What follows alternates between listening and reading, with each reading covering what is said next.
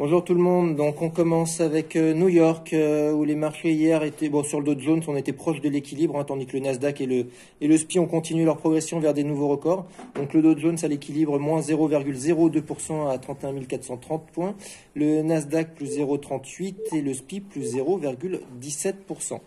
Hier, euh, on a eu les inscriptions hebdomadaires au chômage qui sont ressorties à 793 000 nouvelles inscriptions contre 750 000 estimées. Donc on est au-dessus des attentes. C'est malgré tout en baisse de 19 000 euh, par rapport à la semaine, la semaine précédente, mais qui avait été révisée à la hausse récemment. Donc le marché du travail qui continue de tourner au, ralenti malgré tout.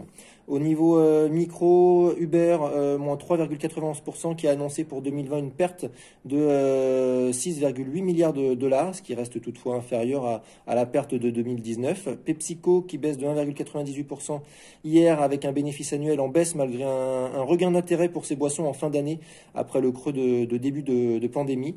Euh, Pinterest plus 7,29%. On apprend que Microsoft aura approché la, plateforme de partage de photos dans le cadre d'un rachat qui pourrait s'élever à 51 milliards de dollars. Et puis Bumble, l'application de, de rencontres euh, en progression de 63, un peu plus de 63% même pour sa première séance de cotation. Globalement, on notera que les analystes tablent désormais sur une hausse de 3% des, profits des entreprises du SPI euh, contre une baisse de 10,3% en début d'année d'après les données définitives. En Europe, on était sur une hausse hier, excepté sur le CAC, qui a été pénalisé par la forte chute pardon, d'Unibail Rodemco. On y revient tout de suite. Donc le CAC euh, en baisse de 0,02%, donc à l'équilibre, tout comme le Dow Jones, hein, à 5669 points. Le FTSE plus 0,07, le DAX plus 0,77%, et globalement l'Eurostock 50 plus 0,64%. Euh, on notera que c'est une séance relativement, enfin plus calme que d'habitude en termes de volatilité, avec un indice de volatilité implicite de l'Eurostock 50 en baisse de 6% globalement, pardon, l'environnement qui est resté euh, bah, propice aux, actions hein, avec bah, le soutien budgétaire massif qui est attendu euh, aux États-Unis. On a les résultats des entreprises euh, du quatrième trimestre qui dépassent globalement les attentes et puis des liquidités qui devraient rester abondantes d'après les derniers propos de Jérôme Powell hier soir. Au niveau micro, euh, Crédit Agricole en progression de presque 5% en tête du CAC, malgré un bénéfice trimestriel en forte baisse. Crédit Agricole euh, distribuera cette année un dividende qui représentera euh, un rendement de 8%. je vous disais tout à l'heure Unibail qui a plombé l'indice français avec en baisse de 12,95%, qui a annoncé une suspension lui de son dividende pendant trois ans.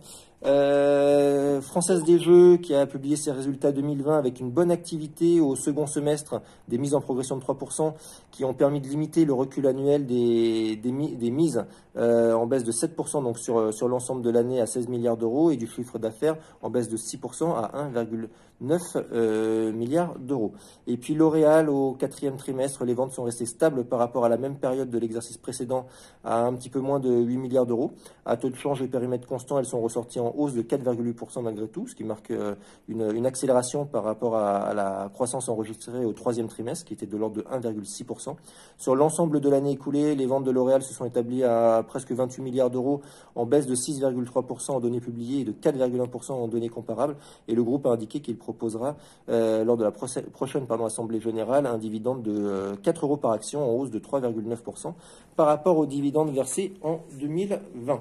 Euh, sur le change, l'euro qui euh, gagne un peu de terrain contre le dollar à 1,2129 dollars. Les taux US qui se stabilisent autour de 1,15 et le 10 ans allemand, lui, en, euh, en baisse de 2 points de base à moins 0,46. Et puis le pétrole en baisse euh, après euh, une nouvelle révision à la baisse par l'OPEP de sa prévision de demande mondiale en 2021. Donc le Brent moins 0,28% à 61,30 dollars et le WTI moins 0,43% à 58,42 dollars. Pour finir, euh, l'Asie, après une, une, journée fériée la veille, Tokyo qui finit en baisse de 0,14% ce matin avec des prises de profit toutefois limitées grâce à la hausse de Toyota, plus 3,53% après la, publication de ces résultats trimestriels. Je laisse la parole à Nantes sur les mid et small. Oui, bonjour, je commence avec La Croix qui annonce un CAP5 à 128,1 millions d'euros, soit une croissance de 2,2%. Publication en ligne, à l'exception du pôle électronique, stable mais pénalisé par une base défavorable et une activité aéronautique toujours très dégradée. Seule l'activité environnement affiche une forte progression à plus 7,6%, ainsi que City à plus 7,3%. Blackwell CAT4 de 288 millions d'euros, soit une croissance de 4,8% publié et 13,6% à périmètre et taux de change constant. Sur l'ensemble de l'année 2020, le CA s'établit à 937 millions d'euros, soit moins 14,9% et moins 10,9% à périmètre et taux de change constant. Publication supérieure aux attentes avec une fin d'année soutenue par des gains de part de marché chez ses principaux clients et une bonne dynamique de l'aftermarket. La plus grande surprise de la publication s'avère être l'annonce de l'objectif de free cash flow avec une trésorerie supérieure à 100 millions d'euros net de prêts et 70 millions d'euros au 31-12, ainsi qu'un résultat opérationnel courant supérieur à 100 millions d'euros. Je continue avec Ruby CAT4 de 928 millions d'euros, soit moins 28%. Sur l'ensemble de l'année, c'est 3 milliards 900 millions d'euros de chiffre d'affaires, soit moins 25%. La baisse des agrégats, sans surprise, provient à la fois de l'effet nominal issu de la baisse des prix des produits pétroliers et de la contraction des volumes de moins 9%. Sans surprise notamment sur l'aviation qui continue de peser alors que le bitume est très dynamique. Une nouvelle fois, la marge unitaire est bien orientée à plus 8%. En support et service, les volumes et le CA sont en retrait mais ne devraient pas empêcher une nouvelle progression des résultats. Merci Le Confort, CAT2 de 115,9 millions d'euros, soit une croissance de 27,2% publié, plus 23,9% en organique.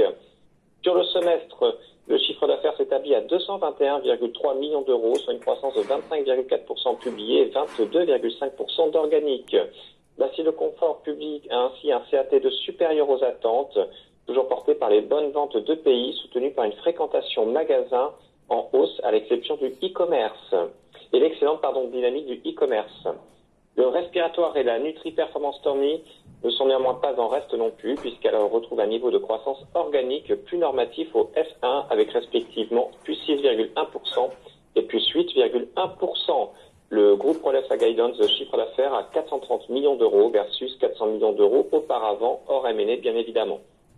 Je termine avec SS2I, CAT3 de 169,4 millions d'euros, soit une décroissance de moins 2,4% en publié, moins 0,5% à taux de change constant.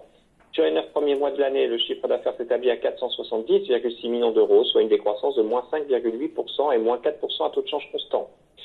Ces trois supérieurs attentes dans le haut de la guidance en France et au-delà à l'international en organique. C'est tout pour moi ce matin. Merci beaucoup. Euh, pas mal de changements de recommandations broker. Sur Pernod Ricard, euh, on a Société Générale qui augmente sa cible à 162, Barclays qui augmente sa cible à 194. Sur L'Oréal Crédit Suisse euh, qui reste à sous-performance sur le dossier avec un objectif de cours relevé malgré tout de 235 à 242 euros. Sur Schneider, Deutsche Bank qui augmente sa cible à 120, RBC qui reste à l'achat avec un objectif de cours relevé de 130 à 135 et Berenberg qui reste à l'achat avec un objectif de cours relevé de 127 à 145 euros. Sur Air France, Bernstein qui augmente sa cible à 100. Sur Air Liquide, la Landesbank euh, qui augmente sa cible à 146. Et enfin sur Danone, euh, Bernstein qui augmente sa cible à 50. Euh, avant de passer la parole à Lionel, juste sur l'agenda du jour, on aura aujourd'hui au Royaume-Uni l'estimation du PIB sur décembre et sur le T4 2020. On aura la production industrielle sur décembre. D'ailleurs, on aura la production industrielle sur décembre pour l'ensemble de l'Union européenne. Et puis aux US cet après-midi, l'indice Michigan des, attentes des consommateurs. Euh, voilà, des attentes des consommateurs. Euh, je laisse la parole à Lionel sur la partie analyse technique. Bonjour. Euh, ce qu'on retient pour le moment de cette semaine, c'est l'avalement baissier de mercredi pour le CAC, juste sous la résistance horizontale à 5720. rebond mineur hier, et ce matin, une ouverture plutôt mitigée, vers, une ouverture vers 5650. Donc on est un petit peu en dessous maintenant de la moyenne mobile de 5 jours qui s'aplatit euh, et pas encore euh, franchement baissière. Euh, donc si la correction se met plus, franchement en place, on regardera du côté du premier support vers 5615 qui est le gap haussier de vendredi dernier. Bonne journée. Merci Lionel, bonne journée à tous et bonne séance.